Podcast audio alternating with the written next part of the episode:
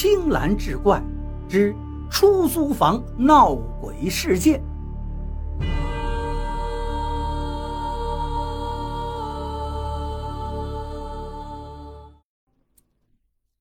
可能因为厕所的灯泡比较暗的缘故，所以总觉得镜子照人照得不清楚。所以那天晚上刷牙的时候，我有一种被人盯着看的感觉，盯得我感觉后背一阵阵发凉，而且看那个镜子总觉得是深不可测，似乎镜子的深处有个东西在看着你。我着急忙慌地刷完牙，就想简单的洗把脸就走。就在我打完肥皂的时候，趴在洗脸池上清洗，忽然感觉左边肩膀被人拍了一下。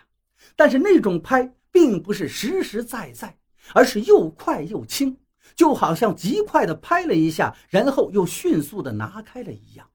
但就这一下，吓得我浑身一抖，连忙直起身来。可是厕所里除了我，哪儿还有其他人呀？这一下子确实把我吓惨了，脸都没洗干净就跑了出去。那天晚上我是跟珊珊睡到一起的。她呼噜震天响，我是一夜没睡好。第二天我再跟他说这个事儿，他摆摆手，让我不要自己吓唬自己，还说他半夜怎么什么都碰不到。这么多事儿怎么全让我一个人碰到了？他的这番话说的我也怀疑起自己了。就是啊，怎么回事呢？怎么人家住的就好好的，什么事都没有，到我这儿怎么全是事儿呢？我把这事儿归结为自己压力太大，而且上一次高考失利对我而讲确实影响很大。我花了两个月才走出来。不过珊珊这个人话说起来一套一套的，真遇到事儿她也怂。这一点当天晚上我就见识到了。下了自习回到住处，我都准备睡觉了，房门被轻轻敲响。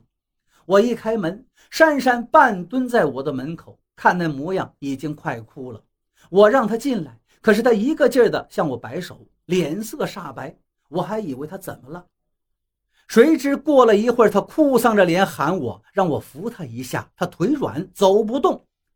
我连忙把他扶起来，搀着胳膊把他拽到房间里。他这才软到我的床上，然后哭着脸跟我说：“外面真有东西。”就在刚才，他睡前上厕所，正擦屁股。忽然感觉左肩膀被人拍了一下，一开始他也是一惊，可是这厕所就这么大，看来看去什么人都没有，他还以为是错觉。等他刷完牙，正闭着眼洗脸的时候，和刚才一样，左肩再次被人又轻又快地拍了一下。这次他是真真切切感觉到了。而且他觉得自己肩膀被拍完之后，还有人在他身后轻轻地笑了一下。听了他说这事儿，我不淡定了。这一夜，我们俩大眼瞪小眼，听了一整夜的踱步声。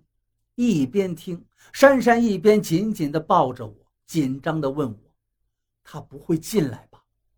进来倒是没进来，只是在客厅里走来走去。一边走一边嘀嘀咕咕，那个声音听起来像个女孩，但其他的就听不出来。就这一夜，我跟珊珊到凌晨实在熬不住了，终于睡了过去。当时敢睡也是抱了一种心理，进来就进来吧，再不睡人都得困死了。我们俩一觉睡到天亮，不用说，果然是迟到了。到学校的时候，第一节课都已经开始了，但这一天我俩哪有心思听课呀？精神不济是一回事，另一回事就是这两天发生的事情。课间我们商量过后，决定中午问问房东了。跟房东一聊这事儿，他张着大嘴哈哈大笑，跟我俩说道：“哎呦，忘了跟你俩说了，那个卫生间呢有点漏水。”你俩是不是被楼上漏下的水滴给砸到了？你要说那脚步声，哎呀，真是对不住。我妹妹呢，刚生了孩子，就在你们楼上住着，半夜里经常起来得哄孩子，可能是他的脚步声打扰到你们了，真的对不起呀。房东说着话，当即决定免了我们的水费，说是给我们的补偿。我们跟房东聊天时是在院子里，我们楼上确实站了一个抱孩子的女人，站在走道里，轻轻地拍着怀里的孩子。房东的一番话解决了我们心里的疑虑，而且人家又把水费给我们免了，我们自然也不好再说什么。从那天开始，我和珊珊还老是被水滴打到左肩，半夜里客厅的脚步声也没有消停。但除了这两件事情，再也没有别的事情发生。我们都以为应该没事了，可谁知道，更可怕的事情在后面等着我们。